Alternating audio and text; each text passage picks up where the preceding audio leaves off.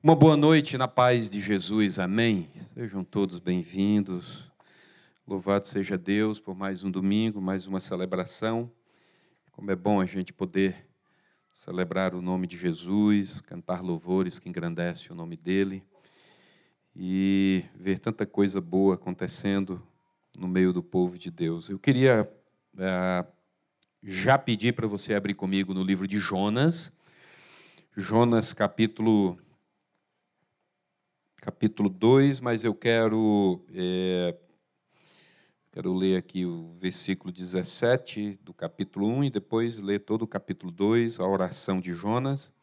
E a gente vai, talvez hoje ou no próximo domingo, dar uma fechada nessa série, tá bom? Queria convidar você, se quiser e se puder, fica de pé para você esticar aí a tua coluna, reverenciar também a palavra de Deus, a presença do Senhor. E depois você vai sentar um pouquinho aí e escutar algumas coisas. É, Jonas, capítulo 1, versículo 17. Vocês sabem que o capítulo 1 nós já vimos aqui, né? O capítulo 1 é a grande bobagem de Jonas, né? Querer fugir da presença de Deus. Você vê aí nos versículos 1, 2 e 3, né? Vem a palavra do Senhor a Jonas. E Deus pede para que ele fosse depressa à cidade de Nínive pregar contra ela, porque a maldade dessa cidade subiu até a presença de Deus. E aí, o que foi que Jonas fez? Né? No versículo 3 diz que Jonas tentou fugir da presença do Senhor. É um louco, né? E vai para Tarsis, né? E o negócio não dá certo. Você sabe o resultado disso, nós já estudamos aqui. E entrou no navio, fez toda aquela bobagem. E no final do versículo, é, no final do capítulo 1, versículo 17, o texto diz que o Senhor fez com que um grande peixe engolisse Jonas e ele ficou dentro do peixe três dias e três noites. E aí, no, capítulo 2, vem a grande oração de Jonas. Jonas cai em si, né? E o texto diz que dentro do peixe, Jonas orou ao Senhor, seu Deus, e disse: Em meu desespero, clamei ao Senhor. E ele me respondeu: Do ventre da morte gritei por socorro, e ouviste o meu clamor. Jogaste-me nas profundezas, no coração dos mares, correntezas formavam um turbilhão ao meu redor. Todas as tuas ondas e vagas passaram sobre mim. Eu disse: Fui expulso da tua presença. Contudo, olharei de novo para o teu santo templo. As águas agitadas me envolveram, o abismo me cercou, as algas marinhas e se enrolaram em minha cabeça. Afundei até chegar aos fundamentos dos montes, a terra embaixo, cujas trancas me aprisionaram para sempre. Mas tu trouxeste a minha vida de volta da sepultura, ó Senhor meu Deus. Quando a minha vida já se apagava, eu me lembrei de ti, Senhor, e a minha oração subiu a ti ao teu santo. Santo templo. Aqueles que acreditam em ídolos inúteis desprezam a misericórdia, mas eu, com um cântico de gratidão, oferecerei sacrifício a ti. O que eu prometi, cumprirei totalmente. A salvação vem do Senhor. E o versículo 10 diz que o Senhor deu ordens ao peixe e ele vomitou Jonas em terra firme. Amém? Hoje eu estou chamando esse, esse, essa mensagem de Jonas, desespero e livramento. Se você prestou atenção no capítulo 2, aí de Jonas, você vê um homem que entra em desespero e você vê também o livramento de Deus na vida dele. Amados, como nós já vimos aqui alguns domingos atrás, né, alguns domingos atrás, baseado no capítulo 1, Jonas desistindo, havia desistido de Deus, né? Ele tenta desistir de Deus, mas Deus não desistira de Jonas. No capítulo 2, o texto que nós acabamos de ler, ah, Deus monta literalmente uma verdadeira operação de resgate para trazer Jonas de volta, trazer Jonas de volta, né, trazer de volta o profeta para o centro da sua missão e ministério. Você vê só um negócio sobrenatural, um milagre, né? Fica claro que o grande peixe que Deus separou para engolir Jonas não é um castigo na vida desse homem. Não é, foi um castigo para ele. Mas, na verdade, esse grande peixe foi um grande livramento, né? um instrumento do livramento na vida de Jonas. Sem dúvidas, Jonas esperava morrer. nas águas do mar. Porém, quando ele acorda dentro de um peixe, ele percebe que Deus, por sua graça e misericórdia, graça e misericórdia, o havia poupado, poupado a sua vida. Amados, a experiência vivida por Jonas de ficar três dias e três noites dentro do grande peixe ah, se torna exemplo do maior e mais esplêndido acontecimento da história, que foi a morte e ressurreição do nosso Senhor Jesus Cristo. Interessante que essa preservação do profeta no ventre do grande peixe só pode ser explicada como um grande milagre. Esse negócio é um grande milagre, né? Um verdadeiro milagre. E o próprio Senhor Jesus Cristo, ele reconhece este milagre, ele diz este milagre como um sinal. Lá em Mateus, no capítulo 12, o texto disse: Jesus, isso é palavras do nosso Senhor Jesus Cristo. Ele diz, ele respondeu: Uma geração perversa e adúltera pede um sinal miraculoso, mas nenhum sinal será dado, exceto o sinal do profeta Jonas. Pois assim como Jonas esteve três dias e três noites no ventre de um grande peixe, assim o filho do homem ficará três dias e três noites no coração da terra. Os homens de Nínive se levantarão no juízo com esta geração e a condenarão, pois eles se arrependeram com a pregação de Jonas e aí ele diz, né? E agora está aqui o que é maior do que Jonas. Amém?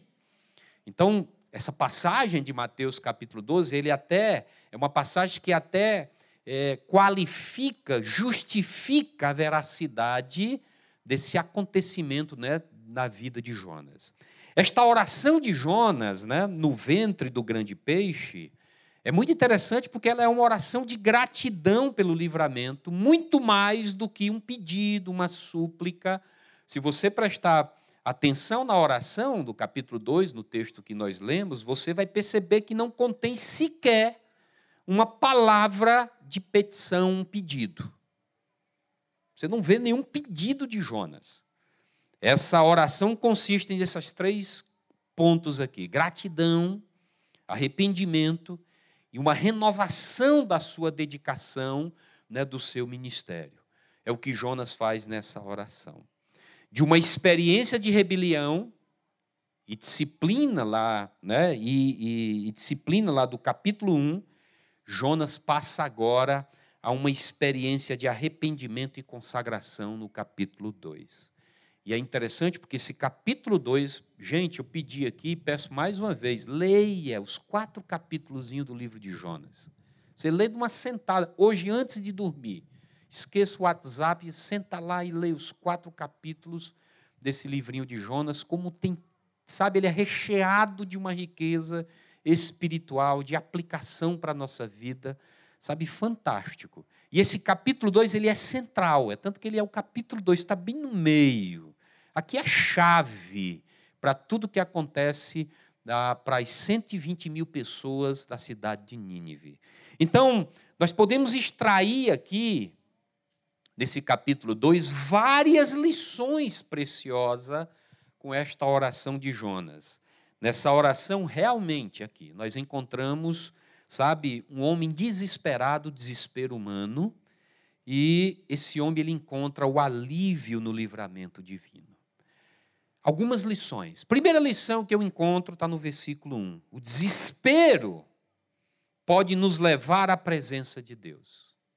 Preste atenção que no versículo 1 diz o texto que dentro do peixe Jonas orou ao Senhor, é, orou ao Senhor, ao, seu Deus. Interessante ver que é, na vida, né, e a gente, a gente acompanha, acompanha a gente, né, Enquanto uns se revoltam contra Deus na angústia, na doença, no sofrimento, sabe, no desespero, outros se voltam para Ele em oração. Jonas se volta para Deus. O mesmo Jonas que tentou fugir da presença de Deus sem oração, agora esse camarada ele se encontra encurralado pela providência divina e se entrega à oração, ele se rende à oração. Amados, leia os quatro capítulos. Jonas ele não orou quando desceu a Jope. Jonas ele não orou quando comprou a passagem para Tarsis. Jonas ele não orou quando tentou fugir para Nínive. Jonas ele não orou quando se escondeu lá no porão do navio e ficou cochilando e o navio numa tormenta e os tripulantes desesperados, Jonas não orou. Jonas não orou quando a tempestade foi atrás dele no mar Mediterrâneo. Jonas também não orou quando os marinheiros pagãos oraram. Jonas não orou quando foi atirado ao mar.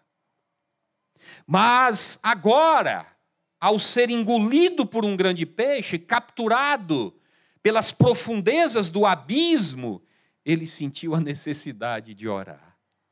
Amados, é incrível.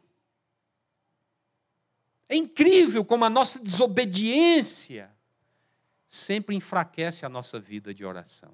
Isso é fato. Muitas vezes o Senhor tem que permitir ao teimoso desobediente que sofra para que ele se volte para Deus e clame a Ele em oração. Deus faz assim na minha vida e na sua vida. As circunstâncias adversas, muitas vezes, nos encurralam e nos empurram para a presença de Deus. Foi assim que aconteceu com Jonas. Amados, quando os nossos recursos acabam, quando a dor assola o nosso peito, quando nos sentimos entrincheirados por situações descontroladas, quando reconhecemos que chegamos ao fim dos nossos recursos, nós somos compelidos a buscar a face do eterno. Eu peço em nome de Jesus que não seja necessário isso acontecer na sua vida e na minha vida. Não oramos quando está tudo muito bem. Não oramos quando, sabe, recebemos a bênção de Deus. Não oramos para reconhecer a graça de Deus, o amor de Deus na nossa vida. Não oramos pela família que temos. Não oramos pelos recursos que temos. Não reconhecemos, sabe, a bênção do cuidado de Deus na saúde, na providência dos recursos. E muitas vezes temos que passar e entrar em desespero para nos voltarmos à presença de Deus. Amados, em nome de Jesus, que não seja necessário passarmos por isso. Infelizmente, o desespero pode nos levar à presença de Deus. Jonas só orou a Deus porque estava desesperado. E aí vem uma segunda lição que Jonas me ensina. É que o nosso grito de desespero encontra sempre os ouvidos abertos de Deus. O versículo 2 diz que ele disse: Em meu desespero, o cara estava desesperado, na barriga do grande peixe.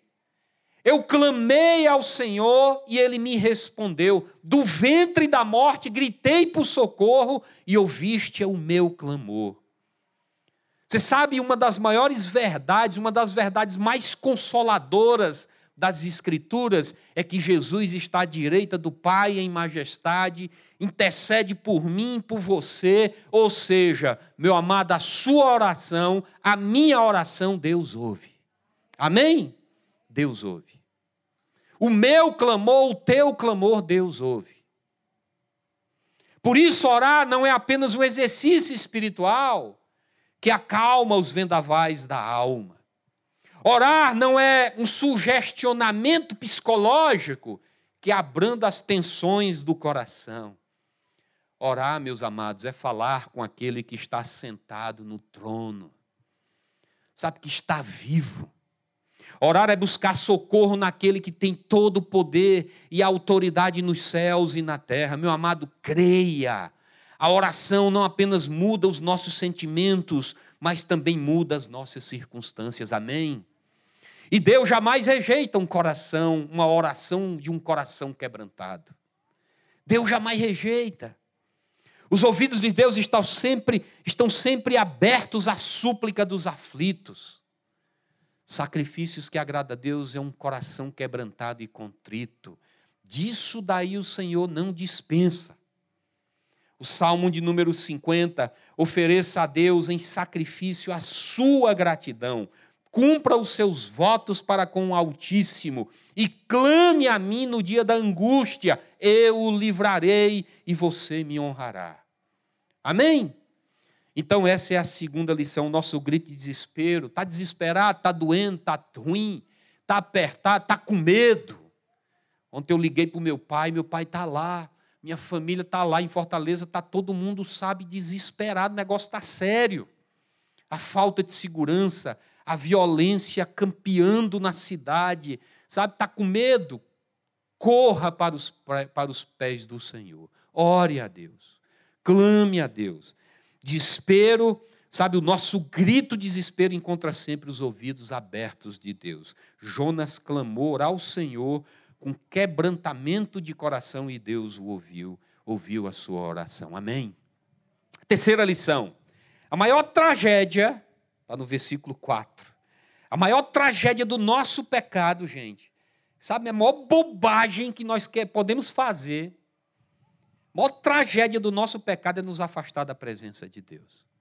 Jonas diz no versículo 4: Eu disse, fui expulso da tua presença. Contudo, olharei de novo para o teu santo templo. Amados, nesse versículo 4, Jonas agora ele abre o seu coração numa confissão dolorosa.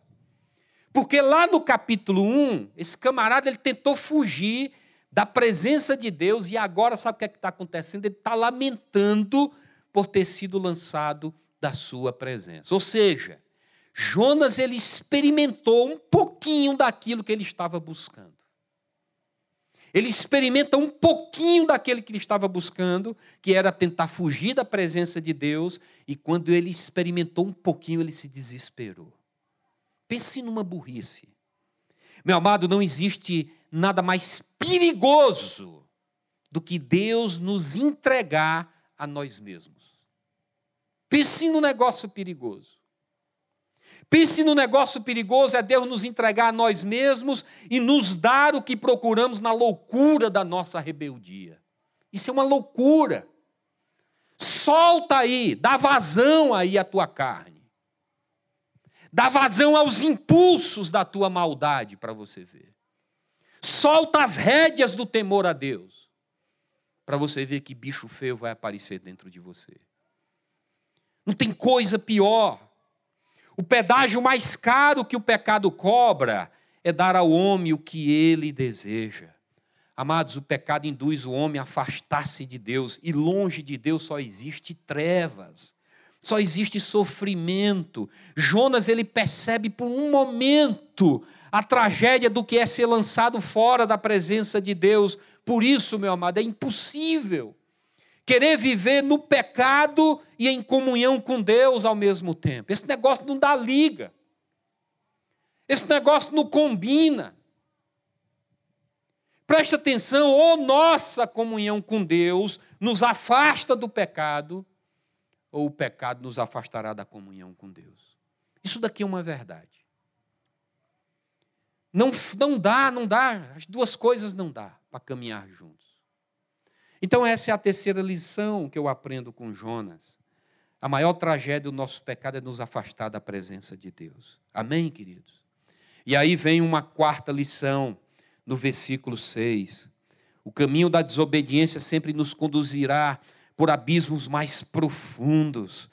Jonas diz no verso 6: Eu afundei até os fundamentos dos montes esses funda, funda, é, fundamentos dos montes, você não vai encontrar em lugar nenhum na Bíblia, só não aqui nessa passagem, nesse versículo 6 do livro de Jonas, no capítulo 2.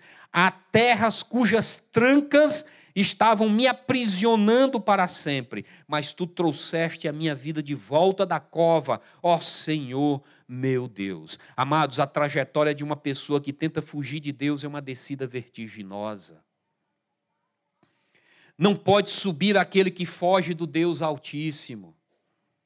Quando Jonas se dispôs a fugir da presença do Senhor, começou uma longa descida em sua vida, uma verdadeira derrocada na vida.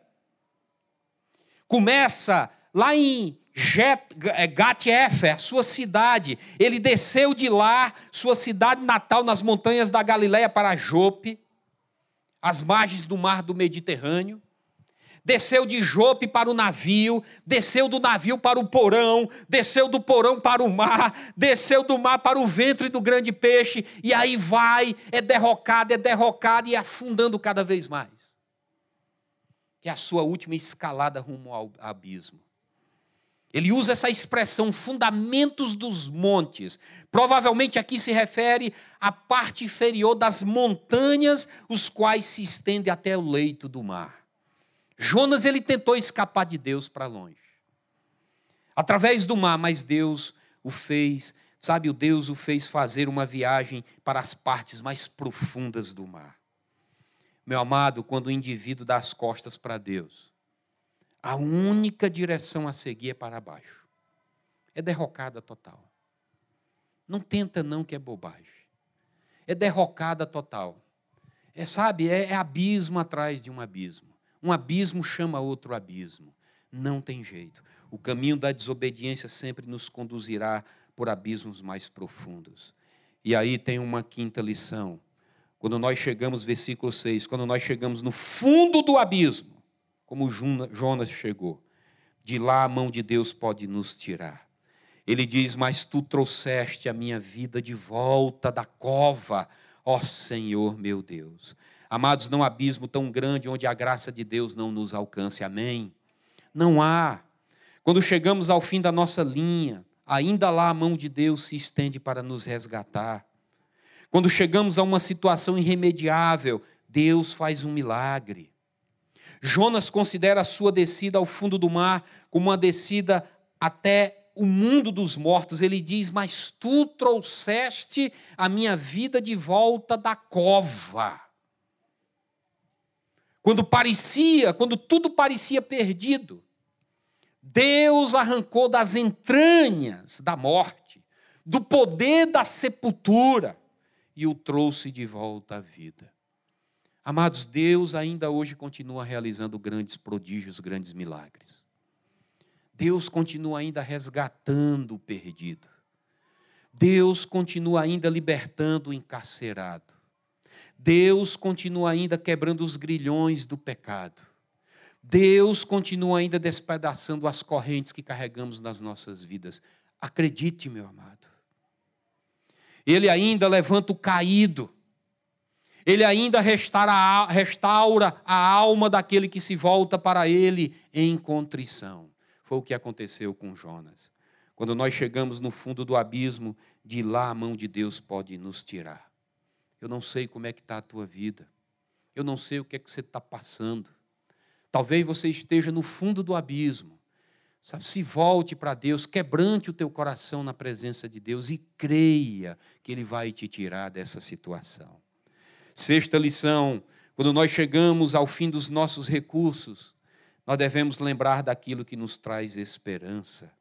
Versículo 7, Jonas diz: Quando a minha vida já se apagava, eu me lembrei de ti, Senhor, e a minha oração subiu a ti, ao teu santo templo. Quando a minha vida já se apagava, eu me lembrei de ti, Senhor, e minha oração subiu a ti, ao teu santo templo. Amados, um dos melhores exercícios que nós podemos fazer nas horas de desespero, de angústia, de sofrimento, é lançar mão dos arquivos da memória. Oh, como é maravilhoso! Como é bom se lembrar das coisas boas que Deus fez na minha vida, tem feito.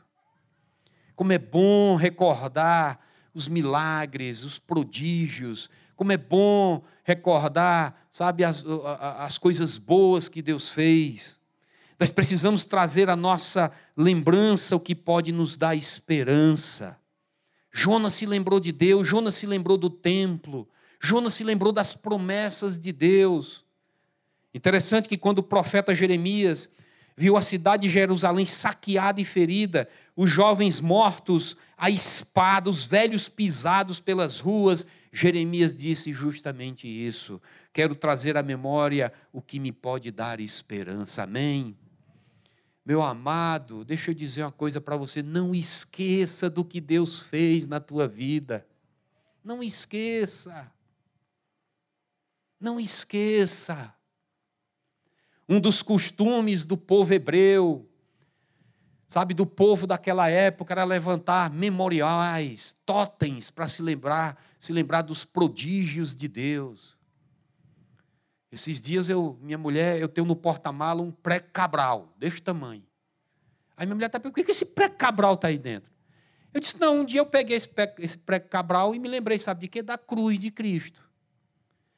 E aí eu botei o pré-cabral dentro do carro e esqueci até dele, está lá dentro do carro o pré-cabral. E quando eu pego, pego o pré-cabral, me lembro da cruz de Cristo. Jesus foi para a cruz pela minha vida, pelos meus pecados. Meu amado, não estou dizendo que tu tem que arranjar, arranjar um bocado de pré-cabral aí, viu? Mas que Deus possa trazer à sua memória tudo aquilo que pode te dar esperança. O Senhor é o mesmo ontem, hoje e sempre. Amém? Jonas se lembrou das misericórdias infinitas de Deus que é rica em perdoar os que se voltam para ele em sincero arrependimento. Jonas se apropriou dessas promessas. Não esqueça as promessas de Deus para a tua vida. Pela fé, voltou os olhos para o templo de Deus, pediu ao Senhor que o livrasse, e Deus cumpriu a sua promessa e respondeu a sua súplica. É assim que ele faz com a gente. Quando chegamos ao fim dos nossos recursos, nós devemos lembrar daquilo que pode nos trazer, sabe, esperança. Amém, meus irmãos? O Senhor é o mesmo na tua vida. Você, eu tenho certeza que você foi, sabe, alvo do amor de Deus em algum momento. O Senhor te ama do mesmo jeito. Ele é o mesmo. Ele é o mesmo. Não esqueça. Nós temos a tendência, no momento da dificuldade, esquecer do amor de Deus, do cuidado de Deus. E aí vem uma sétima lição. Nós devemos saber que toda forma de idolatria é uma atitude tola e ingrata. O versículo 8, Jonas diz que aqueles que acreditam em ídolos inúteis desprezam a misericórdia. Jonas tinha, por que é que Jonas disse isso? Porque Jonas tinha pelo menos dois ídolos em sua vida. O primeiro ídolo era um nacionalismo exacerbado, um patriotismo sabe, que se tornou um ídolo na vida dele a ponto dele desobedecer a ordem de Deus. O outro ídolo era a própria reputação. Por quê?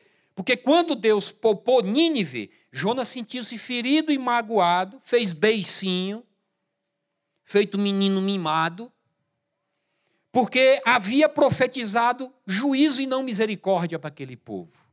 Então, esses eram os ídolos de Jonas.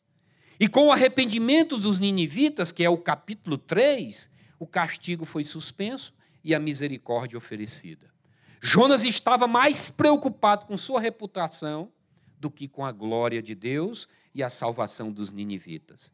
Agora, de volta à sua lucidez espiritual, no capítulo 2, Jonas cai em si, ele compreende a loucura e a inutilidade da desobediência a Deus. Amados, quem se entrega à idolatria, abandona Deus e quem se entrega a Deus abandona a idolatria. Amém? Porque as duas coisas não podem coexistir. É impossível. A idolatria é um ato de cegueira intelectual e espiritual na vida de uma pessoa. O idólatra ele torna-se uma pessoa embotada intelectualmente, entorpecida espiritualmente. Infelizmente. Jonas vai além e diz que se entregar à idolatria e aí é o nosso grande perigo, é uma tremenda ingratidão ao Deus misericordioso. E aí você deve estar maquinando aí, passando na tua cabeça sobre os católicos, apostólicos romanos, que né, é, é, idolatra os ídolos, né, feito por mãos humanas, mas eu quero dizer que no nosso meio, no meio dos evangélicos, que não temos ídolos, mas nós temos outros tipos de ídolos, que seja o dinheiro, que seja o conhecimento, que seja muitas vezes a esposa, o marido, o filho, que seja os bens materiais. Sabe? Jonas vai além, ele diz que se entregar à idolatria é uma tremenda ingratidão ao Deus misericordioso. Sabe por quê, meu amado? Deus é a fonte de todo bem. Amém? Tudo que somos e o que temos vem das mãos do Deus Altíssimo tudo: a vida, a saúde, o pão, a água, os bens, a família, a igreja, a salvação, os irmãos, Tudo, tudo, tudo, tudo é dádiva desse Deus poderoso, sobrenatural, amoroso na minha vida e na sua vida. Atribuir tudo isso, esses bens a outra fonte, além de uma tremenda de uma ignorância, uma tremenda de uma, de uma ingratidão. Que você não seja ingrato. Ah, foi no meu braço e na minha força. É na minha capacidade. Eu consigo, eu posso. É na minha saúde. Cuidado com o coronavírus. Sabe? Um espirrozinho, tu está lascado. Que papo é esse? Tudo é graça de Deus. Tudo é bondade de Deus, misericórdia de Deus, amor de Deus nas nossas vidas. Então nós devemos saber que toda forma de idolatria é uma atitude tola e ingrata. E aí vem uma última lição. Nós devemos saber que só encontramos verdadeiro sentido na, da vida, meu amado, na vida, quando nós voltamos, quando nós nos voltamos para Deus. Jonas diz no verso 9: Mas eu, com um cântico de gratidão, o cara que no capítulo 1 não queria conversa com Deus, com um cântico de gratidão, oferecerei sacrifício a Ti, Senhor. O que eu prometi, eu cumprirei totalmente. E aí vem a grande frase do livro de Jonas: a salvação vem do Senhor. Aqui, aqui é, se você quer resumir o livro de Jonas, os quatro capítulos de Jonas se resume nessa frase: a salvação vem do Senhor. Amado, Jonas se volta da sua rebeldia e da sua fuga para reencontrar o verdadeiro significado da vida em Deus e com Deus. Jonas expressa sua alegria pela reconciliação com Deus de quatro formas. Tremendo ele fala, sabe, ele fala de agradecimento, uma voz de agradecimento. Jonas agora expressa gratidão e não murmuração, ações de graça e não lamento, sabe, que vai brotando das, dos lábios do profeta, que há pouco tempo atrás não queria conversa com Deus. A oferta de sacrifício, ele diz, sabe, ele se lembra do templo, ele recorda como Deus aceitava os sacrifícios e perdoava os pecadores.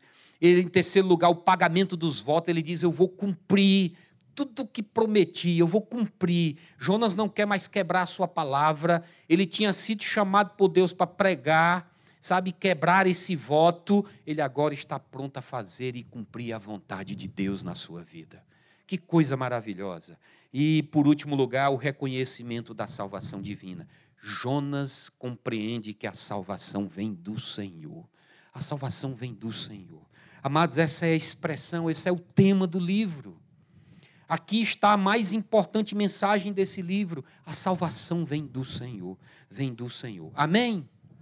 Então, nós só encontramos verdadeiro sentido na vida, sabe, quando nós nos voltamos para Deus. Eu concluo com o verso 10, né? Eu concluo com o verso 10. O verso 10 diz que o Senhor deu ordens ao peixe e ele vomitou Jonas em terra firme. Interessante que esse versículo 10 é muito interessante, por isso que é bom você ler o livro todo para você entender o contexto. Interessante que Jonas precisou ser lançado fora do navio para que o mar se acalmasse. Porque lá no capítulo 1, Jonas está lá no purão do navio, querendo se esconder de Deus, tirando um cochilo, e o navio batendo a tormenta dada por Deus para chacoalhar e jogar Jonas nesse mar. Era necessário que Jonas fosse jogado no navio para que o navio se acalmasse, viesse a calmaria, sabe, a tempestade parasse. Jonas precisou ser lançado fora do navio para o mar se acalmar. Agora, no capítulo 2, o grande peixe também o lança em terra seca para que os vendavais da alma de Jonas fossem acalmados. Amém? Então, do navio ele foi jogado ao mar para a morte. Do ventre do grande peixe ele foi lançado na terra para a vida. Amados, esse capítulo 2 ele é chave essa oração de Jonas. Porque no capítulo 3 eu espero que você leia hoje o capítulo 3 e 4, 1, 2, 3 e 4, você vai ver que depois vem uma segunda chamada, logo nos primeiros versículos do capítulo 3, uma segunda chamada de Deus a Jonas, para que Jonas vá à grande cidade de Nínive e pregue o arrependimento. E é o que acontece. O capítulo 3 é fantástico, porque Deus se arrepende ao ver todo um povo, toda a liderança, o rei, todas as pessoas indo ao quebrantamento e ao reconhecimento da mensagem do profeta e se arrepende, Deus traz salvação para a cidade de Nínive. Esse capítulo 2, ele é muito rico, porque ele talvez ele é chave na minha vida e na sua vida. Para que talvez daqui possamos ter esse entendimento de que a partir daqui o Senhor está nos chamando também para cumprir essa missão que nós temos na cidade de Sobral. Eu espero, eu espero que você entenda, que você entenda aquilo que Deus tem nos dado como igreja, de cumprirmos a nossa missão e não fugirmos como Jonas tentou fugir no capítulo 1, mas que realmente sejamos como Jonas do capítulo 3, que possamos sair daqui aos quatro cantos de Sobral pregando a palavra de Deus e o arrependimento para os pecadores de Sobral. Amém?